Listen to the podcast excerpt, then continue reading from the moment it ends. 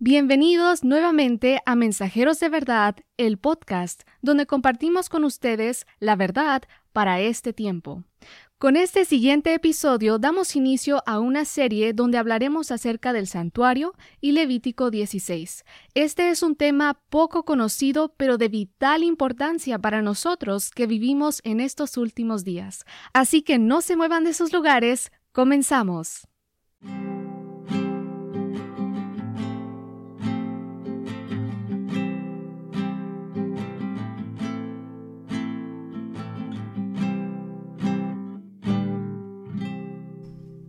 Hola, ¿qué tal? Es un placer estar con ustedes nuevamente. En esta ocasión me acompaña mi papá y queremos compartirles, como ya pudieron ver, un tema muy interesante pero también muy importante para nosotros en estos últimos tiempos. Y antes de iniciar nos gustaría invitarlos a todos a hacer una oración. Padre bendito, queremos agradecerle por la vida y la oportunidad que tenemos de predicar su palabra.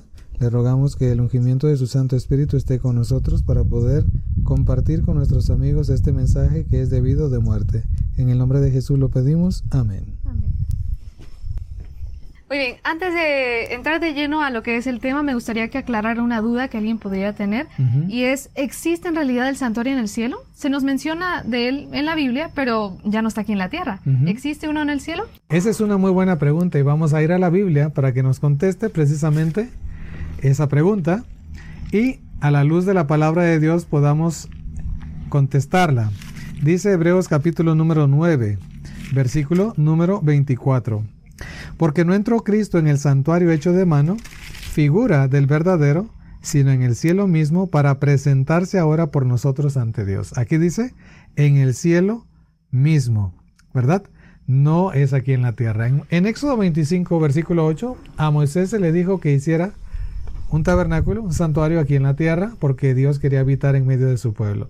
Y dice la palabra de Dios que Moisés lo tenía que hacer de acuerdo al modelo que Dios le mostrara. Así es. Y la otra pregunta sería entonces, bueno, existe el santuario en el cielo, pero ¿cómo me afecta o me ayuda a mí este, saber eso? ¿Cómo, ¿Por qué es importante para nosotros en este tiempo? Muy bien, toda la doctrina del santuario nos muestra a Cristo y su plan de redención. Si queremos ser salvos, si queremos ser salvos, tenemos que conocer la doctrina del santuario. De lo contrario, es imposible que nosotros entendamos el ministerio de Cristo en pro de la salvación del ser humano. El ser humano tiene que reconocerse pecador, necesitado de Cristo, que es el abogado, que es el intercesor y al mismo tiempo nuestro Salvador.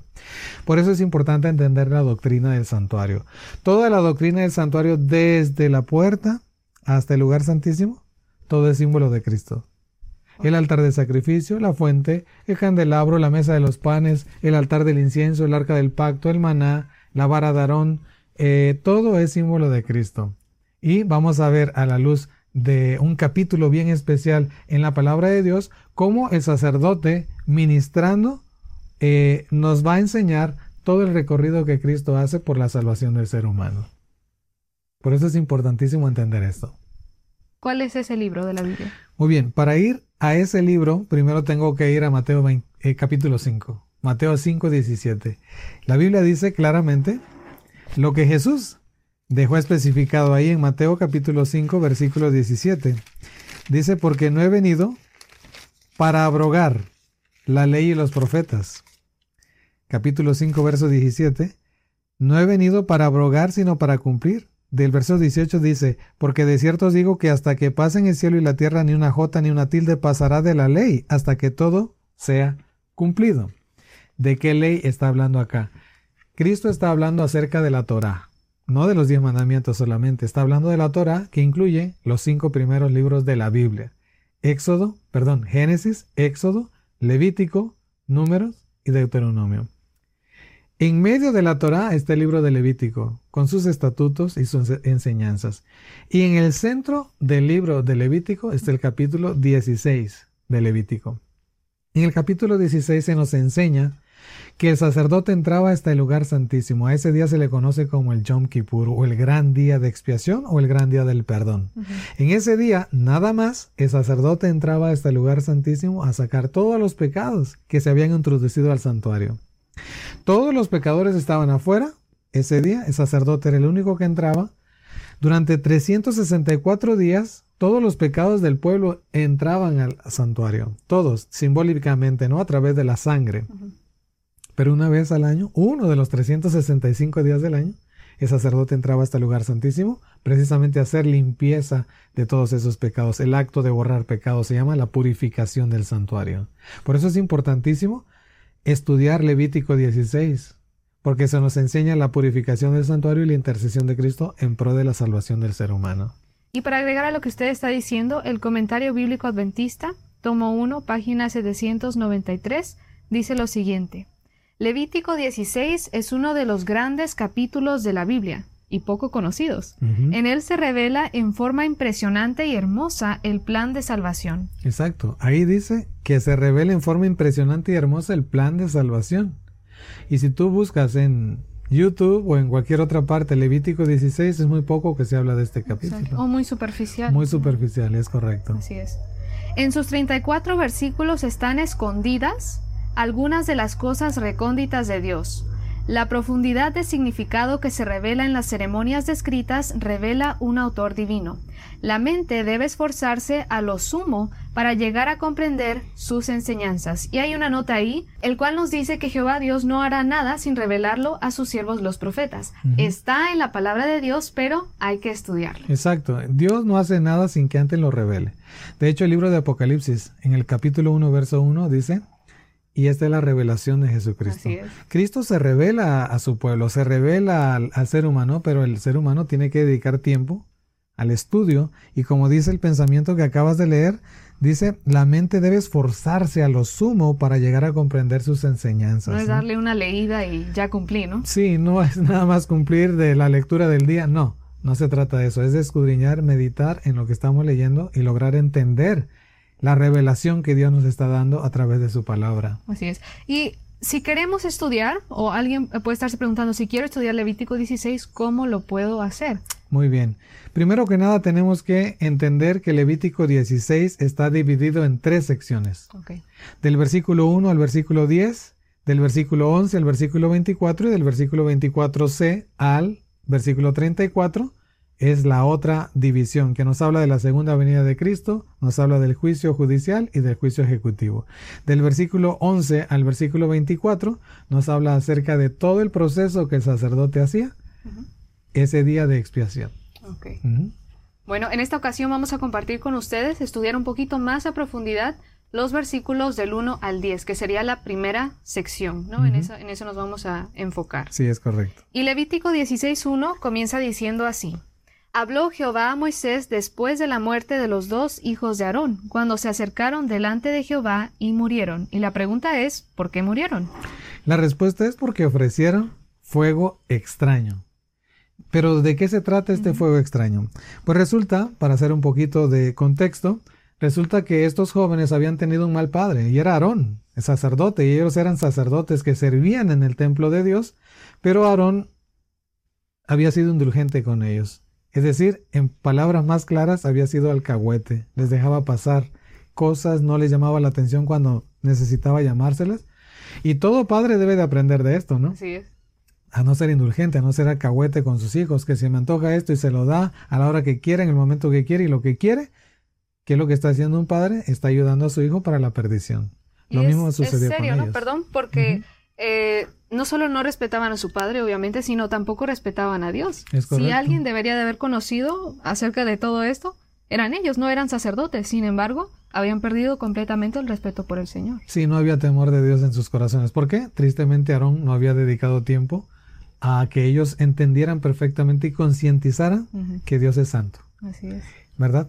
Y bueno, llevaron fuego extraño. ¿Qué es este fuego extraño? Mezclaron tenían el entendimiento embrutecido por diferentes cosas. Literalmente, ¿no? Literalmente, estaban borrachos.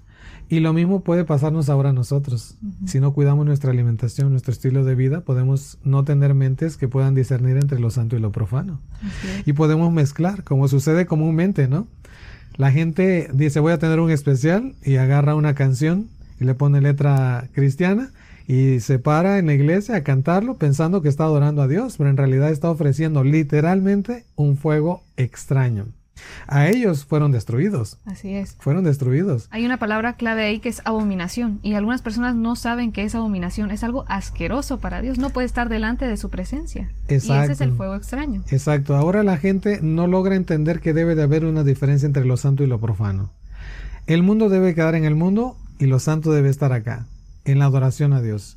Debemos de aprender a adorar a Dios como Él dice y alabarlo como Él dice, con música que Él quiere, que, él, que a Él le agrada y no que me gusta a mí, porque se ha mezclado, ¿no? Sí. Eh, música mundana con letra cristiana. Dios dice no, pero a mí me gusta, así Exactamente, así es que y como la mayoría dice que está bien, todo está bien. Todo está bien. Pero en realidad está muy mal, es fuego extraño.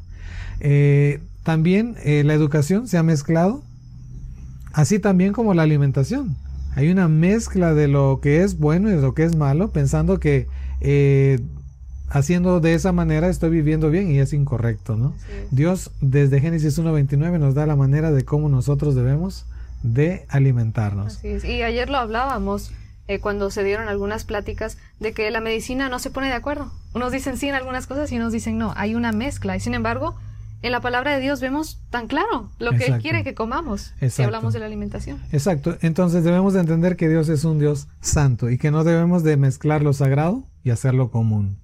Porque cuando se hace esa mezcla no se santifica, se hace común, se hace Abominación. profano. Y hay un texto bien bonito en Ezequiel 44, 23 que dice, y enseñarán a mi pueblo a hacer diferencia entre lo santo y lo profano, y les enseñarán a discernir entre lo limpio y lo no limpio. Dios quiso enseñar, hay un pensamiento de patriarcas y profetas también que me gustaría compartir, página 330, 73 y 75. Dios quiso enseñar al pueblo que debía acercarse a Él con toda reverencia y veneración, y la palabra clave, exactamente como Él lo indicaba. ¿verdad? El Señor no puede aceptar una obediencia parcial. Ah, es que Dios dice de esta manera, pero yo digo de esta. No, No, las cosas se deben de hacer como Dios quiere. exactamente. Entonces ellos fueron destruidos tristemente.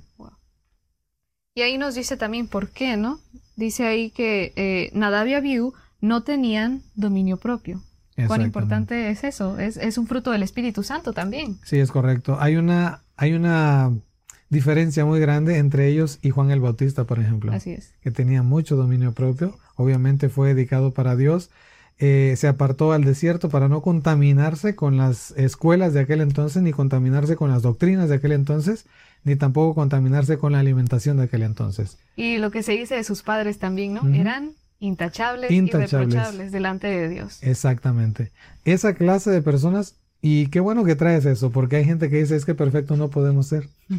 La Biblia dice en Filipenses 4:13, todo lo puedo en Cristo que me da la fortaleza. Es la perfección de Cristo que me hace que yo viva una vida recta delante de los ojos de Dios. Es la vida de Cristo en mí, Así no soy yo en realidad. Y, y sabemos de memoria ese versículo, pero a la hora de la hora no puedo. Sin embargo, estamos limitando el poder de Dios al decir eso. Inconscientemente decimos que Dios no tiene poder para cambiarnos ni realizar sus milagros en nuestra propia vida. Pero vamos a ver esta, esta, en esta ocasión que Dios tiene poder y lo quiere hacer. Amén. Ajá. Así es. Bueno, seguimos con Levítico 16, versículos 2 y 3. Y Jehová dijo a Moisés, di a Aarón tu hermano que no en todo tiempo entre en el santuario detrás del velo, delante del propiciatorio que está sobre el arca, para que no muera, porque yo apareceré en la nube sobre el propiciatorio. Con esto entrará Aarón en el santuario, con un becerro para expiación y un carnero para holocausto. Exactamente. Estos versículos debemos de, sacar un poquito de juego de ellos.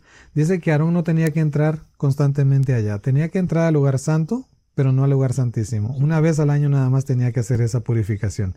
Porque ahí se mostraba la Shekinah.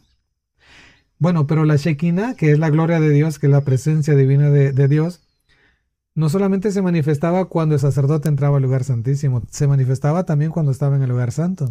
Y a veces era tan grande esa gloria, tan grande esa luz, que el mismo sacerdote temía por su propia vida y tenía que salir. Wow. Entonces, eh, claro, el pueblo que estaba allá afuera lograba mirar cómo esa manifestación de la gloria de Dios bajaba sobre, sobre el tabernáculo. Qué Entonces, era. Dios literalmente habitando en medio de su pueblo. Así es, exactamente. Lo bonito del asunto es que esa misma lección de Cristo querer habitar entre nosotros en aquel entonces en ese tabernáculo, ahora quiere habitar en el tabernáculo que somos nosotros. En nuestro corazón. En nuestro nosotros somos el templo, dice primera de Corintios capítulo 6 y capítulo 3. Nosotros somos el templo de Dios. Aquí quiere habitar el Señor. Por eso en Apocalipsis 3:20 dice que aquí yo estoy a la puerta y llamo. Si alguno oye mi voz y abriere la puerta, entraré a él y cenaré con él. Quiere habitar en nosotros. La única manera de vencer frente al pecado es que Cristo habite en nosotros. Amén. ¿Quisieras aprender más acerca de la palabra de Dios? ¿Quisieras prepararte para ser médico misionero? Escuela para Médicos Misioneros Mensajeros de Verdad tendrá un curso este febrero 2024. El curso será de un mes. Y sí, el curso es corto e intensivo. Recordemos que nunca nos graduamos de la escuela de Cristo, siempre habrá algo nuevo por aprender.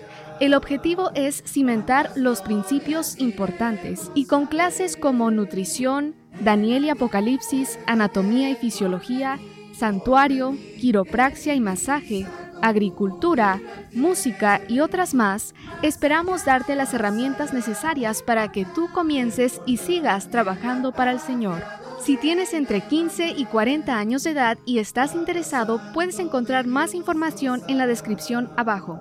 Si estás escuchando este episodio en audio, puedes encontrar más información en las notas del podcast.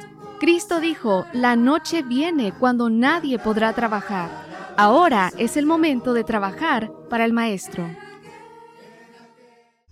El versículo número 3 dice que debía traer becerro para expiación de él y un carnero para el holocausto. Tanto el becerro como el carnero eran expiados uno para el sacerdote y uno también para el pueblo. Pero vamos a seguir leyendo para explicar esto. Versículo 4 dice, Se vestirá la túnica santa de lino, y sobre su cuerpo tendrá calzoncillos de lino, y se ceñirá el cinto de lino, y con la mitra de lino se cubrirá. Son las santas vestiduras, con ellas se ha de vestir después de lavar su cuerpo con agua. Así es. Ese día, del día de expiación, el sacerdote dejaba su traje con el cual entraba eh, diariamente al lugar santo y se ponía este vestido blanco totalmente. Si notamos algo aquí en el santuario, todo alrededor, según Isaías 61:10, todo este manto es el manto de la justicia de Cristo. Cuando el pecador venía, entraba dentro de esa gracia, entraba dentro de esta vestimenta de parte de Dios. Y este mensaje empieza desde Génesis capítulo 3, después de que Adán y Eva pecan, se muestra la gracia de Dios en el versículo 21, porque ahí dice claramente que Dios los viste. No son ellos, ¿no? Es Dios quien los viste. Y vamos a ir a otro ejemplo, en el libro de Zacarías, el capítulo número 3, en relación al vestido del sacerdote, porque son vestiduras santas. El capítulo 3 de Zacarías nos dice lo siguiente, versículo 1, me mostró al sumo sacerdote Josué, el cual estaba delante del ángel de Jehová y Satanás estaba a su mano derecha para acusarle. Y dijo Jehová a Satanás, Jehová te reprenda, oh Satanás, Jehová que ha escogido a Jerusalén te reprenda. ¿No es este un tizón arrebatado del incendio? Y Josué estaba vestido de vestiduras viles. La palabra viles ahí es la palabra tzo, T-S-O, que significa estiércol. Así de serio es el pecado para Dios. ¿Ok? Y dice, y estaba delante del ángel, y habló el ángel, y mandó a los que estaban delante de él, diciendo, quitadle esas vestiduras viles. ¿Notamos? Josué no se los quita. No. El ángel manda que se los quiten, y a él le dijo, mira, que he quitado de ti tu pecado. Es decir, el vestido vil es el pecado, simboliza el pecado. Y todos, estamos, Perdón, todos estamos vestidos de ese... Con esa vestimenta, ¿no? Así es, todos. Ahorita vamos a llegar también a ese punto. Y te he hecho vestir de ropas de gala, es decir, las vestiduras santas que el sacerdote mismo utilizaba en el día de expiación. Wow. Que también son puestas por Cristo, ¿no? No es Él quien se viste. Exacto. Y es que ese vestido nos ayuda a entender la justicia y la santidad de Dios. Nosotros ahora, si hemos aceptado a Cristo, hemos sido vestidos con ese eh, vestido de justicia. ¿Cómo debe ser nuestro estilo de vida ahora? Hay un pensamiento en Testimonios para la Iglesia, tomo 5, página 447. Dice, ningún pecado puede tolerarse en aquellos que andarán con Cristo en ropas blancas. Comúnmente cuando nosotros hablamos acerca de ningún pecado, la gente dice, bueno, ¿y quién no comete pecado? Todos somos pecadores, ¿verdad? Sí. Pero debemos entender de que hay dos clases de pecadores. Primera de Timoteo capítulo 1 versículo 15 Dice, palabra fiel y digna de ser recibida por todos es esta, que Cristo Jesús vino para salvar a los pecadores, de los cuales yo soy el primero. Pablo se reconocía pecador y debemos de reconocernos pecadores nosotros también. Sin embargo, hay dos clases. Uno, que son pecadores por consecuencia y otros pecadores por complacencia. A ver, explíquenos eso un poquito. Muy bien, los pecadores por consecuencia somos todos. Porque todos los que nacimos después de Adán y Eva ya nacemos con una naturaleza, con una inclinación hacia el pecado.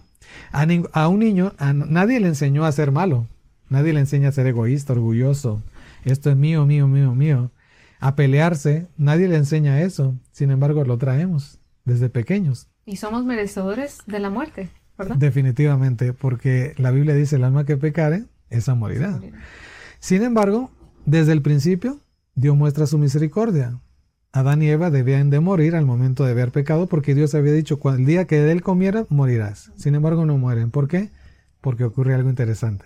Y quiero ir a la Biblia. En Génesis capítulo 3, versículo 21, que ya lo mencionamos, pero es bueno leerlo. Dice así, y Jehová Dios hizo al hombre y a su mujer túnicas de pieles y los vistió. Nuevamente es Dios, Cristo, vistiendo a los pecadores. Entonces, los pecadores por consecuencia somos todos aquellos que nacemos después del pecado de Adán y Eva. Pero hay pecadores por complacencia. Son todas aquellas personas que los define Romanos capítulo 1, donde se complacen en pecar y se complacen con todos aquellos que Lo pecan. Disfrutan, ¿no? Lo disfrutan, para ellos es un gozo. Para ellos, de hecho, sería un martirio estar en el cielo, ¿no? En un lugar de santidad, porque les gusta el pecado. Y cometen pecado, planean el pecado, disfrutan el pecado, pero vemos pecadores que nos duele cuando pecamos y nos arrepentimos y vamos de rodillas pidiéndole perdón a Dios y gracias a Dios que dice primera de Juan 2.1, hijitos míos, esto os escribo para que no pequéis, pero si alguno hubiere pecado, abogado tenemos para con el Padre a Jesucristo, el justo. Y eso lo vemos desde el versículo que leyó en Génesis 3, ¿no? Jesús intercede. Desde el principio está la gracia de Dios. Así es. es una mentira el hecho de enseñar de que la gracia de Dios inicia en el Nuevo Testamento es totalmente incorrecto. La gracia de Dios está en toda la Biblia, Así es. de principio a fin. Así es. Y como dice usted, eh, habemos algunos pecadores que queremos estar, como eh, dice este comentario, con ningún pecado. Exacto. Y sigue diciendo ahí, los que recibirán la aprobación de Dios están ahora, aquí nos da la clave, están ahora afligiendo sus almas. Su atención está fija en Él, es decir, en Cristo, y están preparados para atribuirle toda la gloria de su salvación. Exacto. Esta es la preparación correcta. No es una preparación egoísta de yo quiero estar en el cielo, ¿no? No. Es una preparación altruista porque lo queremos hacer para darle gloria a Dios. Así es. Cuando el ser humano logra entender que está aquí por la razón de darle gloria a Dios, toda su vida sufre un cambio. El egoísmo se acaba, el orgullo se acaba. ¿Por qué? Porque reconoce que la justicia de Cristo es tan grande que Él se siente un gusano. Es puesto en el polvo para ser reformado otra vez a semejanza de Dios. Dios nos vuelve a hacer de acuerdo a su imagen. Y la, la, palabra clave ahí es estar preparados, ¿no? Y esa preparación la recibimos mediante el santuario. No sé si nos podría explicar el camino que el cristiano o el que este, entra en el plan de salvación tiene que recorrer. Sí, ese es un dato muy importante. Debemos de entenderlo perfectamente. Aquí estaba el pecador. Egipto era símbolo del, del mundo. Cuando el pecador venía a la única puerta que tiene la entrada a esta gracia, que es Cristo según San Juan 19, el pecador literalmente le da la espalda al mundo. ¿Qué cosas son, podemos decir que es el mundo?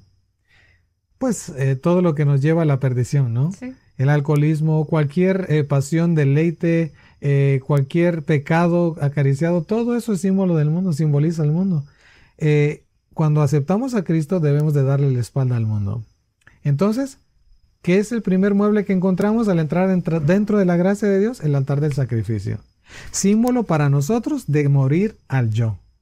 Así como Pablo decía, yo ya no vivo, yo estoy muerto para el mundo pero ahora vivo para la gloria de Dios. Y eso es lo más difícil, ¿no? Morir a lo que yo quiero, a lo que a mí me gusta. Acá es donde se sacrifican las pasiones, los deseos, los deleites, eh, todas las obras de la carne, todo lo que registra Gálatas capítulo 5 en relación a la carne se sacrifican acá. Y ahí deben de estar. Y ahí deben de quedarse. Una vez que son sacrificados todas esas cosas, entonces tomamos la decisión del bautismo. Mucha gente hace al revés las cosas, se bautiza para sacrificar y no es así. Por eso se encuentran y se dan de topes. Porque ya comenzaron mal desde el inicio. Exactamente. Entonces, la única puerta de entrada a la, a la salvación es Cristo. Se debe sacrificar el yo y entonces testificamos a través del bautismo públicamente que Cristo ahora toma el control de nuestra vida. Entonces, al tomar el control Cristo de nuestra vida, al rendirnos delante de Él, entramos al lugar santo, a una nueva etapa de nuestra vida espiritual, y en el lugar santo está el candelabro, la mesa de los panes y, y el altar del incienso. Entonces, el candelabro es símbolo de la testificación en el ser humano. Por eso dice Jesús, vosotros sois la luz del mundo. Mateo 5:14.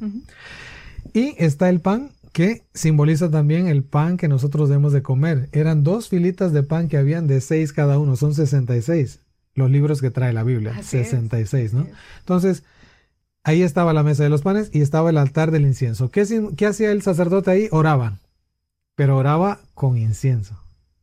Entonces, esa oración con la justicia de Cristo ascendía ese humo en olor fragante delante de Dios. Todo eso se debe de hacer continuamente, por eso se llama el continuo. ¿Y qué pasa si yo oro y estudio pero no testifico? Es como no hacer ejercicio. Nos debilitamos, nos engordamos, nos enfermamos por no hacer el ejercicio espiritual que es la testificación. Entonces tienen que ir las tres juntas, ¿correcto? Así es. Muchas veces ah, nos llaman personas pidiendo oración porque se encuentran eh, tristes o se encuentran desanimados, y la única razón para estar desanimados es no hacer ejercicio, no hacer obra misionera, no compartir. De las tres está faltando. Sí, alguna de las tres aspectos están faltando, por eso la persona está débil. Bueno, después entra al lugar santísimo, pasa de este estado a recibir lo que está allá en el lugar santísimo, que es la gloria de Dios, que es los diez mandamientos, su carácter. La persona que estudia, testifica y ora constantemente es poderosa en fe y en buenas obras. Es decir, es muy parecido a Cristo. Y nos puede suceder lo que le pasó a Enoch, ¿no? En algún momento Dios nos dice, ¿sabes qué? Vámonos, eres semejante a mí. Porque caminaba con Dios, no había entrado en este Exactamente, conocía el camino de Dios y por ahí caminaba. Así es. Así es lo maravilloso del santuario. Todo, todo, todo está ahí. Así es. Muy bien. Seguimos con el versículo 5 de Levítico 16 y dice, y para la congregación de los hijos de Israel tomará dos machos cabríos, uno para expiación y un carnero para holocausto. Versículo 6, y hará traer Aarón el becerro de la expiación que es suyo, y hará la reconciliación por sí y por su casa. Después, versículo 7, tomará los dos machos cabríos y los presentará delante de Jehová a la puerta del tabernáculo de reunión. Versículo 8 dice, y echará suertes. Aarón sobre los dos machos cabríos, una suerte por Jehová y otra suerte por Azazel. Y hará traer a Aarón el macho cabrío sobre el cual cayere la suerte por Jehová y la ofrecerá en expiación. Verso 10 dice, Mas el macho cabrío sobre el cual cayere la suerte por Azazel lo presentará vivo delante de Jehová para hacer la reconciliación es decir, la transferencia sobre él para enviar a Azazel al desierto. Entonces, vamos a hacer un repasito en relación a los animalitos que se presentaban ese día. En total eran cinco animales que se presentaban. Era un becerro, eran dos carneros y dos machos cabríos. La Biblia dice que el becerro era sacrificado junto con un macho cabrío. Es decir, se sacrificaba el becerro porque el sacerdote tenía que hacer, eh, hacer, expiación por él primero y luego se sacrificaba un carnero o un macho cabrío, perdón, para el pueblo.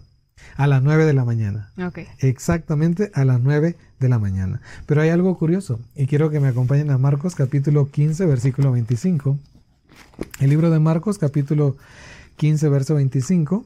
Recordemos que Mateo 5, 17 Jesús dijo que no había venido a abrogar la ley sino a cumplirla, ¿verdad? Así es. Entonces, Miremos qué dice Marcos 15, 25. ¿Qué dice ahí? Dice, era la hora tercera cuando le crucificaron. Muy bien, los judíos dividían en cuatro vigilias su día, de 6 a 9, de 9 a 12, de 12 a 3 y de 3 a 6. Cuatro vigilias y lo mismo por la noche. De tal manera que la hora tercera eran las 9 de la mañana. A esa hora, cuando se sacrificaba en el día de expiación aquí en la tierra al becerro y al macho cabrío, también se, sacrificó, Cristo. Se crucificó a Cristo a las 9 de la mañana. Entonces nuevamente vemos cómo Dios hace todo exactamente, ¿no? En su tiempo, exactamente. Después, Marcos 15:33 dice, cuando vino la hora sexta hubo tinieblas sobre toda la tierra hasta la hora novena, es decir, de las 12 del día a las 3 de la tarde, hubo tinieblas. Ahorita estamos en la tercera vigilia, precisamente en ese momento. Entonces, en este tiempo, tinieblas espirituales. Totalmente. Mucha gente que desconoce eh, la doctrina del santuario, literalmente está en perfectas tinieblas. Vamos a llegar a unas gemas que nos describen precisamente eso. Y el versículo número 34 dice, y a la hora novena, Jesús clamó a gran voz diciendo, Eloi, Eloi, lama sabactani, que traducido es, Dios mío, Dios mío, ¿por qué me has desamparado? Y el verso 37 dice, mas Jesús dando una gran voz, expiró. Justo expiró a las 3 de la tarde. Murió a las 3 de la tarde. Muy bien, los carneros eran sacrificados a las 3. Claro, Jesús no iba a morir tantas veces, nada más una sola ofrenda era suficiente para todo esto. Y el macho cabrío que quedaba vivo era símbolo de Azazel, símbolo de Satanás. En aquel entonces era enviado al desierto. Satanás durante mil años va a ser atado y vamos a llegar a ese momento, pero ese chivo expiatorio simboliza a Satanás y su suerte, que es la muerte total. ¿Te ha gustado lo que has escuchado? Si has sido bendecido con este programa, considera suscribirte y comparte con todos aquellos que tú conozcas. Si te gustaría escuchar o descargar este episodio en audio, puedes encontrarlo en Apple Podcast y Spotify en la descripción abajo. Sabemos que este no es un tema sencillo, por eso esperamos que repasen, sigan estudiando y vayan al Señor en oración. También, si tienen alguna pregunta, pueden hacerla en los comentarios abajo. Que el Señor les bendiga y los esperamos en el siguiente episodio de Mensajeros de Verdad.